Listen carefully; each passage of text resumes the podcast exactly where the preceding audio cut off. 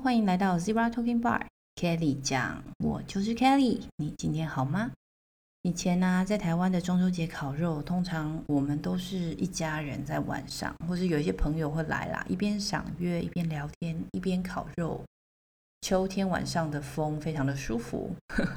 但是新新加坡的中秋节是提灯笼，然后社区也通常会有一些庆祝的活动，像我去年跟今年都有参加，就是我们家这边的一些中秋活动，像有的比较大型，会像台湾那种元宵节灯会花灯的活动，就是有那种大型的灯展。然后在那样子的活动下面，就会有一些啊新加坡本地的乐团表演，或者其他的才艺表演等等。像今年我有看到沙画，我觉得还蛮有趣的，就是在很短的时间里面，然后用沙子，然后透过灯的那个照射，然后把它呈现一个很漂亮的艺术作品。那当然还会有一些新加坡的店家会摆摊，非常的热闹，就很像就是我们在台湾有夜市摆摊的那种感觉。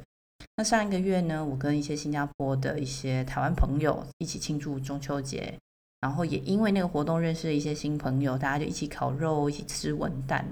然后你知道，非常炎热的新加坡，我们是在正中午烤肉，我自己觉得是一个很特别的体验，因为这就是一种我自己觉得是一种适应生活的一个状态。因为假设是五年前或者是六年前在做这件事情的话。我应该百分之九十九会一直抱怨，因为会觉得谁会大中午来烤肉啊？是不是？而且这么炎热。不过很明显的，我可以发现我自己逐渐适应了现在在新加坡的生活，接受我自己的决定，接受可能会有的改变，然后甚至我现在已经慢慢的可以去享受各种的体验。在这里，我要谢谢非常多，我觉得在我身边的贵人，我的家人们，我的朋友们，这样在这个一路上给我一些。听我诉苦也好，或者是跟我一起呃面对这些挑战。总之，我要讲的是，我今天要讲的主题，其实就是因为那一天我们在聊天的时候的一个话题。因为大家都知道，台湾的健保非常的美好，在看牙齿这件事情，我觉得会觉得极度美好，所以我就自己做一些小研究。因为那天聊的时候也说，哎，那 Kelly 你要不要做一题主题？这个呃牙医的部分。那我觉得 OK 咯，那跟大家分享一些台湾跟新加坡在改善人民健康，呃，人民的牙齿健康这件事情各自做了一些什么事，然后也分享我一些经验。如果大家是第一次听到我 Podcast 的朋友，这个频道是我自己对生活、健康、家庭主妇、熟女话题到职场各种五十三的分享，也可以追踪我的 IG Kelly 圈点 CO，我会分享一些自我提问或者是自我觉察的工具，或者是厘清自己思绪的一些问题。大家可以每天做一些小练习，一步一步去建立自己想要的生活哦。那我们就开始吧。我从小就非常贪吃，小时候也没有认真在刷牙，所以牙齿非常的烂，一口烂牙。我记得我小学的时候，学校检查牙齿要有一个牙齿卡，去看牙医的时候都要带那张卡。我的卡上面都是牙医的那个注记，我就觉得很丢脸，但其实也不打紧，就主要是因为痛，痛会非常觉得。不能接受嘛？那补牙还要分很多次，我又很怕花太多钱，所以那时候跟医生讨论完，就是抽神经或是拔牙这样子。但很快，这其实是一个很蠢的方方法嘛，不是一个解决方案。因为牙齿没啦，非常难吃东西。但吃东西可能还不是一个太大的问题，其实是逐渐长大，一直到高中到大学，青春期了，大家就开始在意外貌。我的牙齿都没啦，我怎么笑，对不对？所以就是一直很冷酷。然后后来就想着，就许愿，长大之后一定要努力赚钱的治疗我的牙齿。然后一直到大学才开始慢慢的治疗，因为也不便宜，所以大学的时候也没有做完。其实一颗牙齿假牙啊，就大概好几千块嘛。但如果你要做一个牙桥，你就乘以三，就是变三颗。假设一颗是九千块好了，三颗就两万七，就非常的不便宜。而且你要把前后的牙齿磨小。那后来其实我应该是到十年前，十十年前大概是那个时候吧，才把所有的牙齿都弄好。我记得我那时候弄一颗植牙吧，包括手术一颗，大概全部弄好，快十万块台币左右，就是一颗牙齿就这么贵。那后来牙齿都弄好的时候，其实我就非常认真去保护牙齿，然后用漱口水，使用电动牙刷，使用牙线。希望可以去保持我的牙龈健康，因为我其实有见过一些长辈得牙周病，非常的辛苦。反正我每半年就会回去牙医做一些例行检查，我也会推荐大家就是要去检查。那牙齿保健很重要嘛，一些小秘诀可以跟大家分享。比如说吃完牙齿，啊，吃完东西就要立刻刷牙。吃完牙齿有点可怕，吃完东西就要立刻刷牙。然后就像我们吃完饭要把碗洗起来啊，你没有洗再重新去吃东西，是不是就很像拿没有洗的碗去盛饭来吃，对吧？然后要去使用含氟化物的牙膏，可以预防蛀牙。而且其实珐琅质如果吸收了这个氟化物，可以形成一个比较坚硬的结晶，就可以去抵抗细菌的酸化。然后要用牙线，因为牙线是清除牙菌斑最有效的一个工具。第四个，我觉得大家可能就是没有特别注意，但一定要做，是因为它上面呃定期更换牙刷。如果牙刷没有特别的去更换，其实会一直累积很多细菌。那大家可以就是呃几个原则去去更换的牙刷，一个是你的刷毛已经炸开了，你就应该一定要换了。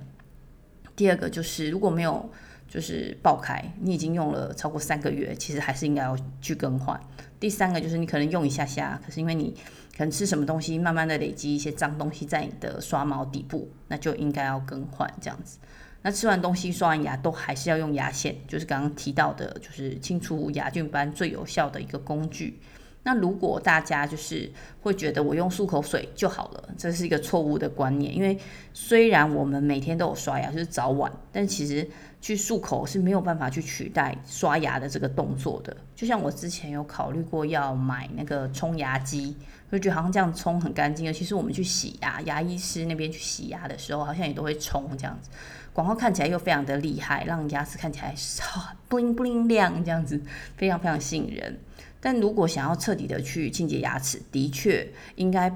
在啊刷牙或者是使用牙线之后，才能再去用冲牙机，因为它是一个辅助的工具。那冲牙机有一些功能嘛，像是你可以按摩你的牙龈啊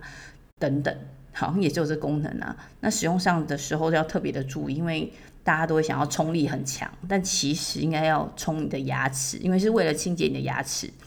然后。要避免去冲你的牙龈，就是牙龈跟牙齿之间的缝隙，因为大家有时候觉得那边有脏东西，想要特别洗干净，错的，因为这个很容易使那个牙龈组织剥离。因为冲牙机的力度，你如果不会控制的话，就很容易受伤，所以大家要特别注意。然后也要再确认一次哦，就是冲牙机或者是漱口水都不能替代刷牙，刷牙是最基础一定要做到的事，每一天。你吃完东西就要立刻去刷牙，然后刷牙的力道也不能太用力哦。我发现其实各国的牙齿保健，它的一些建议都大同小异啦，所以新加坡的牙医也是一样，要建议说要确实刷牙，使用含氟牙膏，使用牙线等等。但有一件事情，新加坡跟台湾不一样，就是他们不只是就是推广含氟的牙膏，他们还在水里面去加氟化物，来协助人民去防止蛀牙。那当然不是只有新加坡，像香港、美国、英国，全世界大概有三十几个国家吧，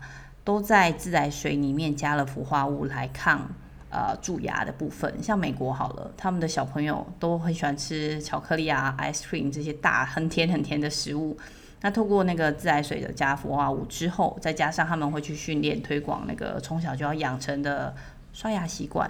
所以呢，美国人他们的龋齿率其实是相对来说是低的。那大家也可以看到说，这是一个证明嘛，就是有效的去降低蛀牙的发生率啊。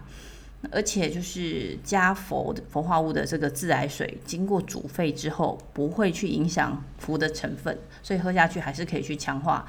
牙齿防蛀的一个效果。那台湾我知道，就是有一些牙医可能会去推荐这样子的一个措施，但有些专家他们就反对，说不可以在饮水里面去加氟。这个理由呢，其实是因为如果啊自来水加氟化物之后，可能民众就没有办法说我要选择加氟化物的还是没有加氟化物的，因为毕竟台湾是向往自由的嘛，他希望人民有自己的选择。还有就是，他们认为台湾四面环海，有些海鲜其实本身就含氟化物，是什么我不知道。但是如果有个人，有些人呢，某些人的三餐都吃海鲜，在喝这个含氟的水，是不是他们有可能摄取过多的氟化物？所以呢，这些专家就认为应该尊重每一个人对健康照顾的选择权利，呀，就反对了。听起来我是觉得有一点。点瞎啦，就是我个人的想法，但是我们相信专家的判断吧。然后我查了一些资料，新加坡的饮用水其实是从一九五四年开始就加了氟化物，就是为了要降低人民的蛀牙率，连新生水就他们自己的 New Water 都是有的。我觉得这概念很好，其实是因为在建国的过程中，看医生或者是医疗这些成本对于人民来说都是一个负担，所以政府就非常非常努力的希望人民可以健康嘛，降低他们的政府负担。因为新加坡其实是一个岛屿，跟台湾很像，但是新加坡没有什么山，最高的山就一百多公尺高，然后也不像台湾可以蓄积很多的雨量，因为某个程度就是台湾是一个算自给自足吧。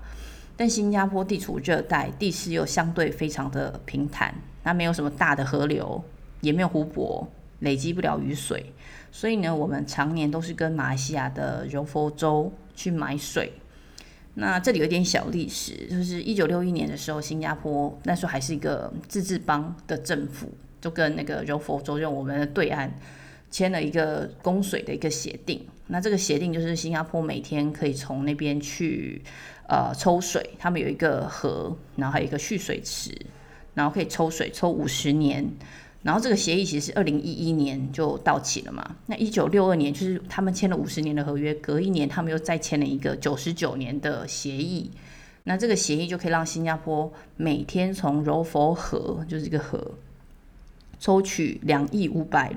万加仑水，就是这个很大的容量。那新加坡呢，就会用交换的方式，就是我把一些干净的水提供给你，这样子。所以这整个水量大概就是整个柔佛的抽水量大概就是两趴吧，所以柔佛州每天就是会向新加坡输送三点五亿加仑的生水，那时候价格大概是每一千加仑三分钱马币，就看听起来很小啦，但已经是解决了新加坡百分之五十的水资源缺口。那一九六三年了，就干脆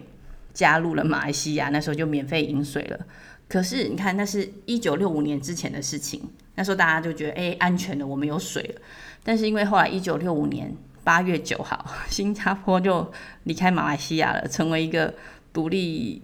主权独立的一个国家。所以那时候在一九六五年新加坡的独立协定里面就有讲得很清楚，就马来西亚政府必须确保柔佛州的政府遵守这之前已经签的这两项的供水协定的条款。同时间，新加坡政府也应该要去确保公用事业局有就是恪守相关，就两边都应该要履行同样的义务啦。然后同时间，他们也在联合国备案。我觉得新加坡很聪明，就是要确定连连就是全全世界人都同意这样子。但是我这个国家百分之五十的水都靠其他国家，也不是办法吧？所以呢，新加坡就开始花大把的钞票去新建蓄水池。蓄水池这个概念是我来新加坡的时候才发现，哦，是有这个东西。因为台湾比较叫水库嘛，但这里没有这样子的一个设备，就是叫蓄水池。然后就开始要去做废水的回收。终于，二零零二年的时候，那时候是新加坡的三十七周年的国庆，总理那时候是吴作栋，他第一个就是展示他饮用新加坡的 New Water，就是再生水，宣布以后新加坡人的饮用水就会是。新生水跟自来水的混合水，那时候就全世界都非常的 surprise，就觉得哇，这个小国竟然自己做了一个再生水这样。但是这样子还不够哦，因为新加坡四面环海嘛，所以也就开始再去研究海水淡化的技术。总之就是邻居再怎么的好，跟我们再怎么的麻吉，也不能一直靠他吧，对不对？时不时如果吵架就没有水喝了。就很惨啊，所以新加坡自己就非常的努力。总之，新加坡现在的目标就是二零六零年的时候淡化海水，然后再加上自己的 New Water，再加上呃，你就这两个吧，这两个加起来就可以达到新加坡供水量的百分之八十，就等于它只靠邻居的供给的部分剩百分之二十，所以就可以降低对其他国家水资源的一个依赖。好，我知道讲远了。我是要讲牙齿保健啊，然后水里面加了氟化物，然后去有效的降低蛀牙的几率。忽然间讲的有点远，但因为我自己牙齿的一个惨痛的教训，我非常认真的协助我的儿子刷牙。然后后来我带我的儿子回去台湾看牙齿的时候，其实台湾牙医都很都很夸奖啊，就是孩子的牙齿很 OK，然后也特别呃分享那个改良式的贝氏刷牙法跟使用牙线的方式。那因为其实改良式贝氏刷牙法应该大家都有一点概念，就是牙刷跟牙刷放在牙齿跟牙肉交接处的牙龈沟呈四十五度角，然后盖住那个牙齿表面之后，水平短距离的移动，一次就大概刷两到三颗，来回刷十五下。那刷牙很像拖地嘛，就这样慢慢的按照顺序做，不然你可能某一个角某某一个角落或某个区域就没有刷到之后，你这个习惯建立了，久而久之就蛀牙了。比如说你自己会说哦，上颚的右边到左边，然后再回到右边，然后再到下颚，再从右边刷到左边。那我另外一个我觉得蛮方便的地方，就是我自己用电动牙刷，就一排一排刷，然后不会漏掉，而且电动牙刷会有提示，每三十秒提示一次嘛，就是你会习惯三十秒就是都在刷同一边，每一颗牙齿都要刷到，就会非常的确实的刷完。那另外一个就是牙线使用的方式。通常牙线要，呃，我看的参考都是大概四十五公分。我觉得就看每一个人，有的人可能呃装很多假牙，像我可能就不会用到这么长这样子。然后牙线两端就是用手指去缠绕着，然后双手食指跟拇指会交互的使用，把牙线去拉入每一个牙齿的临接面，就是它缝缝隙之间，然后去刮除你的牙菌斑。那每一个牙缝都有两个临接面要清洁，所以。当你清洁完这个段落的时候，你就换一段的新的牙线，一定要清除牙菌斑，不然它最后就变成牙周病。牙周病非常的可怕，因为没有牙龈了，没有土壤了，你的牙齿就会掉光。所以饭后睡前一定要刷牙跟用牙线，不可以只有漱口哈，漱漱口是没有办法清除掉你的牙菌斑的。嘿哟，请让我自己试着为我的服务打个广告吧。我相信许多听姐妹有北共的朋友都有非常多不同的经历，也面对不同的挑战。我总是从 How are you 这个问题来开启与学员之间的对话。每一个人每天都有不同的事件发生，串接起来成为我们的人生。而很多人在自己人生的不同阶段，或者是不同的转折时，会遭遇各种各种的迟疑或者是挫折，也就是我们平常讲的人生卡关。这都是非常常见的人生历程。Kelly 劝打 code 的目标呢，就是在帮助人生卡关的学员们去做自我觉察、自我认识。每一个人都有不同的天赋与自己天生的个性，所以我也会协助学员去增加自己的自信，建立成功的习惯。这样每一个学员在未来面对不同的人生关卡与重要的里程碑时，能更从容的去处理与解决困境，进而成为更好的自己。我们不一定只能从工作中得到成就感，人生中有非常多不同的面向。群居动物的我们也需要爱、受人尊敬和获得肯定。如果你又或者是你的认识的朋友中，发现自己常常焦虑着未来的规划，却不知道自己的人生方向，想要做却总是无法顺利进行自己想做的事情，又或者是你正在面临着人生中重大的选择，需要有人能够协助引导。我现在推出了短期的人生教练服务方案，透过一到四次的咨询，我会手把手的帮助你自我觉察、认识自己，一步步找到人生的指南针，创造自己独一无二的人生蓝图。当别人问你 How are you 的时候，你能更自信的回答他：我真的很好。不管人生遇到的任何情况，都能继续乘风破浪、披荆斩棘，享受幸福的人生。有兴趣的朋友，请到我的 IG Kelly Chen 点 CO 私讯我。姐妹有北共的听众都能享受一次免费咨询哦。刚刚讲到台湾治疗牙齿其实已经不便宜了，在新加坡呢，呃。基本上，我觉得整个因为医疗体制跟台湾有很大的差异。因为台湾的健保体制，我不得不夸奖一番。因为一开始我公婆来台湾的时候，就跟着旅行团，然后有一天好像就是可以自由行。那时候我刚好去他们饭店那边等他们的时候，就听到导游在讲台湾最棒的地方，除了就是热情温暖好客的台湾人之外，还有就是美好的风景啊，各种美食，最棒的就是健保了。我那时候觉得很神奇，很纳闷啊。然后后来我自己来到新加坡，我才发现，哦，台湾的医疗完胜哈，这是我个人的角度。因为台湾一般健保牙医挂号可能就一百五到两百，然后你去医院可能是两百五到四百，之后就包含一些基础的检查啦、洗牙等等，对吧？但如果需要治疗，才会有一些衍生的费用啊，像是简单的补牙，好像都可以包含进去。那在新加坡呢，医院跟诊所分公立的跟私人的，一般的牙科基础检查大概就是二十多块到五十多块的新币，大概就合台币五百到一千二，就是基础你去看，只是一般检查哦。然后如果你需要洗牙的话，大概就是两千五百块台币。如果你要照 X 光，因为你检查牙齿要看有没有蛀牙、牙根等等，都需要照 X 光，而且就是分不同等级的，所以便宜的可能就是两千块左右，两千块台币左右，贵的就可能还要照那种全口，可能超过八千块都有。我讲的都是台币啦。然后就是看是哪一种那个 X 光这样子。那补牙的话，我看到的参考价值大，那价格大概是一千八百块台币到四千块台币左右。那普通的拔牙就是不是拔拔智齿，就是普通一般的牙齿很好拔的那种，大概就是拔一颗牙要三千到八千元台币。那如果是拔智齿就比较复杂的，起跳价看到都是一万六以上，一万六台币以上拔一颗智齿。但是如果工程浩大，啊，你还需要根管治疗，不得了，就是根管治疗部分，就是台币两万跑不掉，是不是很惊人？就是根管治疗很多次，对，你整个疗程要超过两万块台币哦，是很惊人。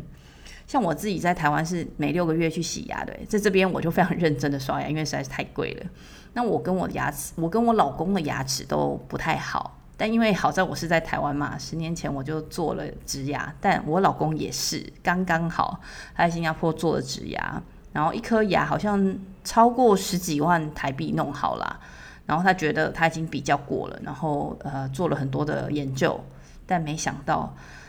我觉得他的医生那时候他做完那个植牙的时候，他没有提醒我老公说，因为我老公睡觉会磨牙，他需要睡觉的时候戴一个护牙套。那今年初，我老公他的植牙的那颗牙里面的螺丝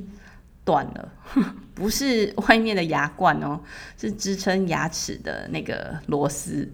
然后他就花好几块、好几千块的新币，非常残忍的想要去修补这个螺丝，然后换了很多个医生，后来真的没救，你就要把它挖出来，就是动手术把里面的螺丝挖出来。那时候医生给很多方案哦，每个方案都至少二十多万台币起掉。如果还要再植牙的话，就要再补骨粉啊，再去养基础，至少要一年以上吧，才能真的完成所有的过程。他问了三个医生，那我自己就回去台湾帮他问了台湾的医生，其实也是差不多的流程啊，只是因为这个治疗时间非常的长，医生建议就是你不太可能就是这样子就是往返啊，其实也不太符合经济成本，所以就没办法。但我觉得二十几万的这个一颗牙齿真的是不得了。所以，我老公到现在 已经要年底了，都还在评估。我在查资料的时候，其实有发现一些有趣的保健牙齿资讯啊，我觉得可以跟大家说一下。大家都知道有一个那个口香糖广告嘛，一个骆驼在咀嚼的样子，然后就讲那个木糖醇的一个功效。那其实台湾的高雄医学大学有一个那个牙科部儿童牙科的那个。医生他就跟其他牙医师有发表一个研究论文，他是在台湾口腔医学科学杂志里面去